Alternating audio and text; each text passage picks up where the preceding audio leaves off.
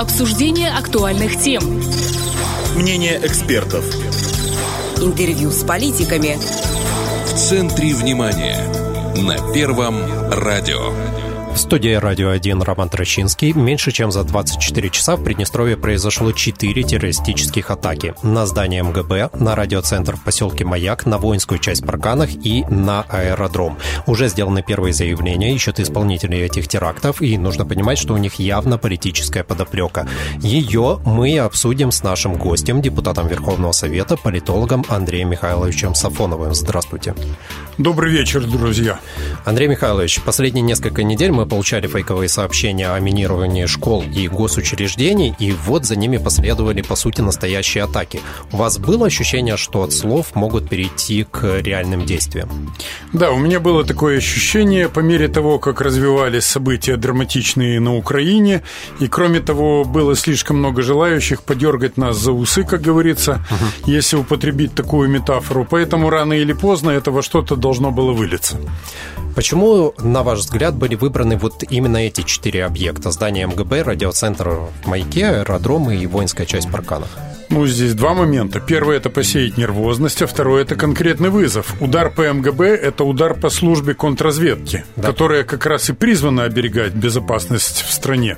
Что касается аэродрома, здесь тоже как бы исходя из э, всевозможных сообщений в социальных сетях, в СМИ, якобы это попытка помешать десантированию российских войск, которые, угу. правда, так до сих пор никуда и не десантировались в Приднестровье, и вряд ли такой план был. Ну, третий момент – это информационный информационные ресурсы, если говорить о радиопередающих устройствах в маяк. Угу. Ну и, конечно же, уже остальной момент это можно быть как поездом пристежки. Угу. А насчет информационных ресурсов маяк обеспечивает э, чем? Какую именно связь дает? А вот «Маяк» обеспечивает самую интересную связь. Как было сообщено, там транслируется несколько российских радиостанций да. и, кроме того, радиостанции Китая. А это уже означает постановку вопроса. Кто, в принципе, заинтересован в том, чтобы парализовать информационную деятельность российских и китайских масс-медиа? Я думаю, ответ очевиден. В первую очередь, западники. Но смотрите, наш президент уже сообщил, что оперативно-следственные действия показали, что следы на нападений ведут э, в Украину. Зачем это нужно было соседней стране, если действительно кажется, что они виноваты?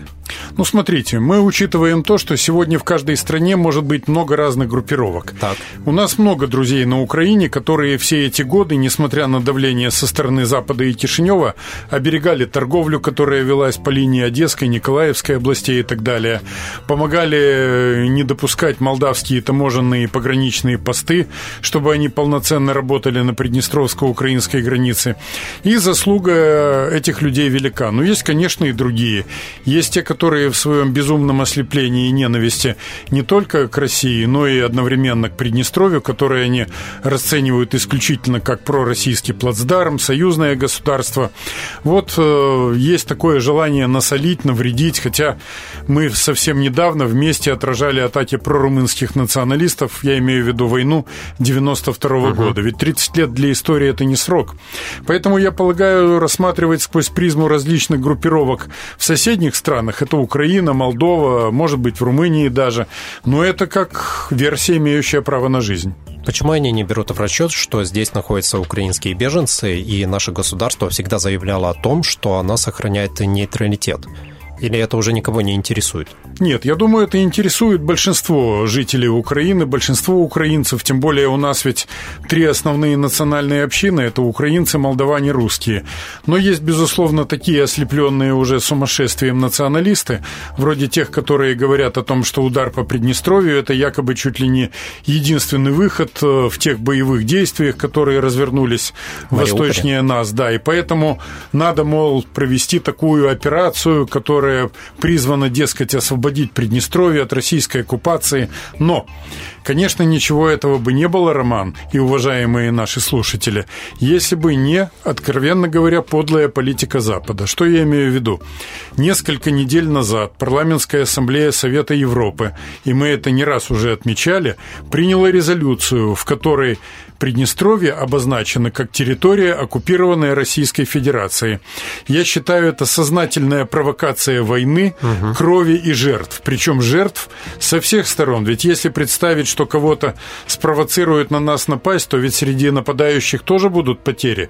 И потери очень большие, и неизвестно, как все закончится. Поэтому в данном случае эта позиция безответственная такой провокации, наплевательская в отношении всех. Они же считают нас туземцами. Это чисто западное чванство, которое не раз их подводило уже в истории. Я не могу не спросить про версии произошедшего, которые бытуют в соседних с нами государствах. Например, Служба безопасности Украины считает, что теракты в Приднестровье – это действие со стороны ФСБ для нагнетания украинских настроений. Это цитата. Как расцениваете такой вариант? Ну, им, как говорится, некоторым чиновникам сам Бог велел так заявлять, потому что сейчас СБУ борется с ФСБ, там еще и румынская служба информации uh-huh. подключается, молдавский СИП свои имеет интересы, то есть, как говорится, идет борьба всех против всех. Но если бы действительно россияне были причастны к такой акции, то тогда есть один очень важный момент. Они бы, конечно, не положили вышки в районе маяка. Почему?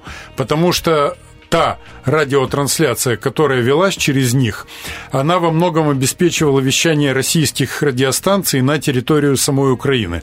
Какой смысл уничтожать передающие устройства, которые помогают тебе в информационной борьбе? Тогда бы выбрали какие-то другие объекты, но никак не этот. Поэтому данная версия можно считать абсолютно уязвима. Угу.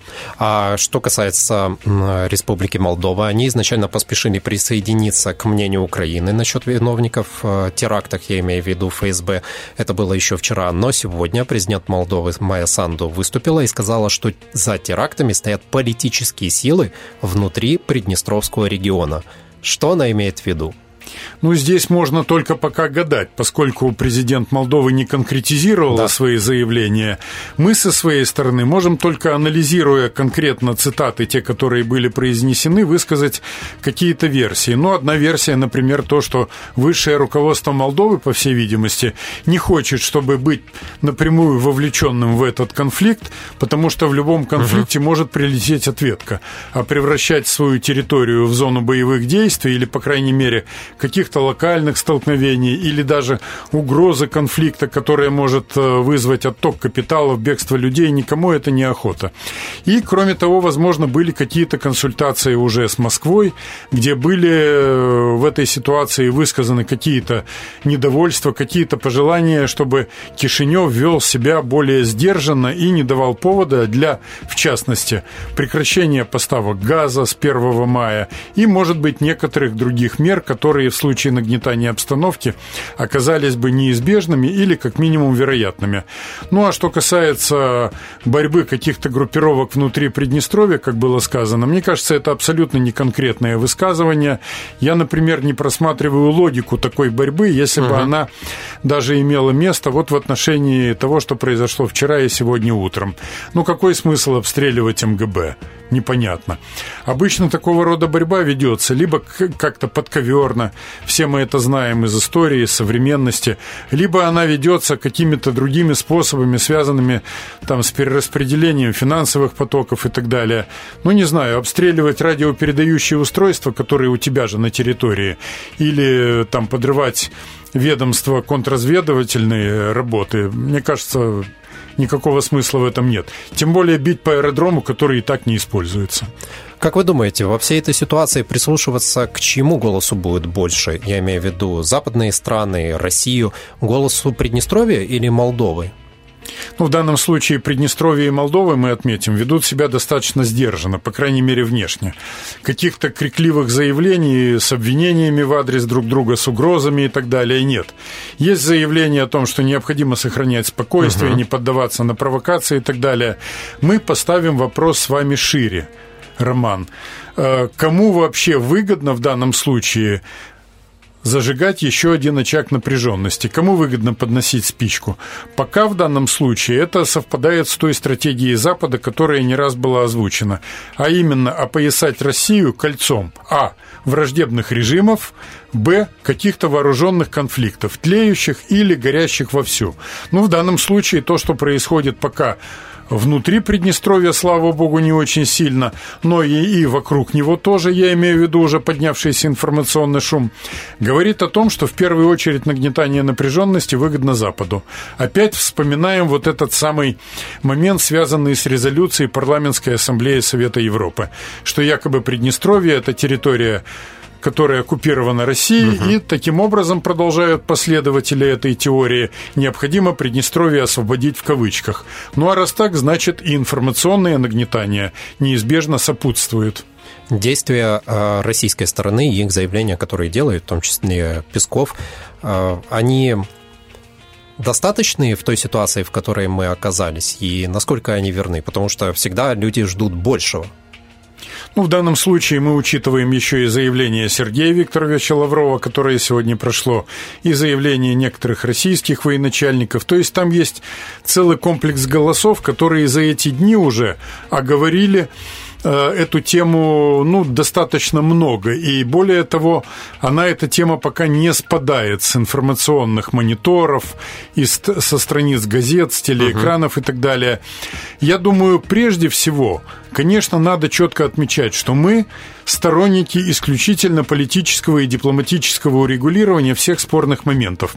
Но Россия де-факто, а фактически и де-юре, если учесть формат 5 плюс 2, если учесть размещение миротворческих сил на нашей территории, это союзник и партнер, и страна-гарант для Приднестровья. Поэтому логично предположить, что если кто-то попытается нарушить наш, как говорили еще советские пропагандисты, мирный труд и покой, то Россия будет защищать эту территорию так, же, как и свою собственную. По крайней мере, наличие здесь российских войск говорит именно об этом. Они не могут и не будут выведены, это однозначно в нынешней обстановке, и они не будут, не будут безусловно, сдаваться, как бы это ни раскручивали всякие информационные диверсанты. Ну а приднестровцы, если возникнет опасность над нашей Родиной, конечно, плечом к плечу с российскими союзниками будут свою Родину защищать. По поводу немножко фейков. А как вы расцениваете версию, которая упорно ходит по пабликам в соцсетях, что именно Молдова при поддержке Румынии стоит за терактами, и их цель, ну, по сути, аннексировать Приднестровье? Ну, давайте, его в состав. Да, я понял вас. Давайте разделим этот вопрос на две, а то и даже три составные части. Момент номер один. Сама тема аннексии, она на протяжении 32 лет существования ПМР не спадала и не спадает. Да. Другой вопрос, что в Молдове и в Румынии есть программа «Минимум», а именно это аннексирование самой Молдовы, включение в состав Румынии под лозунгом воссоединения двух румынских государств. А программа «Максимум» – это аннексия еще и Приднестровья под лозунгом воссоединения Молдовы и Румынии, причем Молдовы в ее международно признанных границах на 1 января 90 года. Ну, то есть это вся бывшая советская Молдавия. Да. Собственно, Молдова, Гагаузская автономия и ПМР. Но Тут есть еще один момент, на основании чего румыны могут оказать военную помощь, теоретически. Есть соглашение между МВД Молдовы и жандармерией, жандармерией Румынии, согласно которого они могут войти на территорию Молдовы для подавления так называемых внутренних беспорядков. По крайней мере, так э, публиковалось СМИ. Вот вопрос, касается ли это только правобережья Днестра или Приднестровья тоже. Поэтому в данном случае, мне кажется, что нельзя паниковать, но и нельзя расслабляться. Ведь мы должны помнить, что Румыния в лучшие времена объединяла не только свою территорию, территорию современной Молдовы, но и Приднестровье, а также часть украинских земель. Южная Бессарабия, Северная Буковина и, главное, жемчужина у моря – это Одесса-мама. Вот тогда Румыния достигла наиболее блестящих внешнеполитических успехов. Поэтому те люди, которые занимаются историей и политикой, они никогда этого не забывали. Поэтому надо быть осторожными не только нам и Молдове, но и Украине тоже. Да, Румыния может клясться в дружбе в Украине, но это будет лицемерная клятва. Фейков становится все больше вот за эти два дня. Они буквально каждый час появляются новые. Один из последних – это предупреждение от СБУ Украины, что нужно выехать из Приднестровья до 19.00, и э, иначе полетят ракеты, и все, кто здесь останутся, будут считаться диверсантами. А, это, во-первых, это сообщение нигде не дублируется непосредственно на официальных ресурсах СБУ, есть только в пабликах в Телеграме. А во-вторых, как вы относитесь к таким вбросам и ваш личный рецепт, как вот распознать их, что это фейк, и не поддаться панике в этот момент? Ну, давайте опять-таки разделим это на две части. Первая – военная опасность, которая, э, как мы хотим того или нет, но, тем не менее, мы должны серьезно относиться к различного рода рискам и угрозам, от кого бы они ни исходили. Но ни одно такое ведомство силовое, я имею в виду, никакой страны никогда не возьмет на себя смелость сделать заявление о том, что будет нанесен во столько-то ракетный удар или какой-то другой, а главное, что мирное население будет считаться диверсантами и уничтожаться без предупреждения. Это прямая дорога на виселицу, потому что у государства любого есть всегда масса врагов. И они такой прокол обязательно используют. Поэтому если какой-то силовик или силовое ведомство заявит такие чудовищные вещи, это прямой путь на скамью подсудимых, скорее всего, с последующей смертной казнью. Или надо быть абсолютным дегенератом, чтобы уже, сойдя с ума, брать на себя такую смелость, но вы правильно отметили, что ни в одном официальном ресурсе этого сообщения нет. Это через какие-то социальные сети, через там э, паблики и так далее. То есть э, там, где обычно виноватых нет, и найти концы очень трудно. Поэтому я думаю, что вот именно такие страшные заявления, они как раз являются наиболее фейковыми. Но это не значит, что мы не должны внимательно отслеживать ситуацию. Ведь Э, совершены были диверсионные акты. Они, конечно, не были такие масштабные, как те, о которых мы только что говорили, об этих угрозах, но, тем не менее, они были сделаны без всякого предупреждения, ибо самый опасный акт – это тот, который совершается в атмосфере молчания. Сами вы как не поддаетесь панике? Ну, во-первых, мне на своем веку уже, как и множество приднестровцев, приходилось много раз попадать в разные ситуации, когда надо включить мозги, это раз, а во-вторых, очень озаботиться получением информации, чтобы решить, тебя пытаются напугать или по тебе однозначно ударят. Вот взвешивая все мельчайшие нюансы, иногда некоторые из них даже логически трудно объяснить, вот и приходишь к выводу, когда звучит угроза правдоподобно, а когда это давление на психику с тем, чтобы нарушить жизнедеятельность государства и, в общем-то, парализовать всю его работу. А, сейчас насчет мер, которые принимает наше государство, звучат разные точки зрения. Как вы сами оцениваете те решения, ну, вот, включая блокпосты, отмену Дня Победы и ЕГЭ и так далее? Нет, ну, у нас День Победы не отменили, просто мы отменили Парад. массовые мероприятия, да. да. Я считаю, что здесь первое. Конечно, то, что делают силовые структуры, они это делают в рамках своей компетенции, для того, чтобы не только исключить на будущее подобные вещи, но и по возможности поймать тех, кто уже это сделал сделал. Ну а поскольку сделали они вещь абсолютно нехорошую и гадкую, я думаю, после того, как их поймают, надо приложить все усилия, чтобы ребят разговорить. Ну, думаю, что это уже, как говорится, компетенция uh-huh. не наша с вами. Это раз. А второй момент, я считаю, что что у нас делается недостаточно и, можно сказать, мало и где-то плохо. Наверное, нужен необходимый центр информационного регулирования и реагирования, который бы представлял собой штаб по координации работы государственных СМИ прежде всего, но не только СМИ, но и одновременно работы и в социальных сетях. И вот там была бы первая мгновенная реакция на ситуацию, второе сообщение по фактам гораздо быстрее, чем это сообщают обсуждают другие СМИ, включая наших оппонентов. И третий момент, там должны звучать прогнозы по дальнейшему развитию ситуации. Не надо паниковать, но не надо и бояться прогнозировать, потому что иначе мы проиграем информационную войну, а в современном мире это еще часто страшнее, чем проиграть битвы на поле боя. Ваш прогноз на ближайшее развитие ситуации и что посоветуете приднестровцам? Первое. Однозначно будут каким-то образом пытаться дестабилизировать обстановку и внутри, и вокруг нас. Другой вопрос, какими методами. Тут пока сказать что-то еще рано. Потому что мы не можем ответить на вопрос, было ли случившееся какой-то разовой акции, или это только первое звено в цепи каких-то событий. Может быть, не повторяющихся, а которые будут воплощены в новой какой-то форме. Второй момент. Я полагаю, что сейчас, несмотря на э, всю неспокойность этой ситуации надо находиться на своем рабочем месте, или если ты пенсионер, просто-напросто соблюдая меры предосторожности, никуда не бегать, не нервничать, как говорится, самого себя не насаживать на нервную иголку и так далее. Потому что мы знаем, что у нас не только есть недоброжелатели, но и те друзья, которые по своим каналам предпринимают все необходимые меры, чтобы разного рода нехорошие люди и структуры нас не беспокоили. Ну и третий момент. Приднестровцы всегда были сильны тем, что они в случае опасности, пока эта опасность, к счастью, отсутствует в полномасштабном виде, они имели волю, которую сжимали в кулак для того, чтобы сохранить и спасти наше государство. Потому что лучше, чем сами мы себя любим и спасаем, никто любить и спасать нас не будет. Это однозначно. Надеюсь, к вам прислушается, и будем надеяться, что ситуация не получит серьезного развития, и все придет к мирному урегулированию. Спасибо вам большое. На студии был депутат Верховного Совета, политолог Андрей Михайлович Сафонов. Спасибо. Спасибо вам. Добра и мира всем. Друзья, для вас в студии в центре внимания работал Роман Трощинский. Оставайтесь на волне Радио 1 и доверяйте только проверенной информации. Обсуждение актуальных тем. Мнение экспертов. Интервью с политиками. В центре внимания. На Первом радио.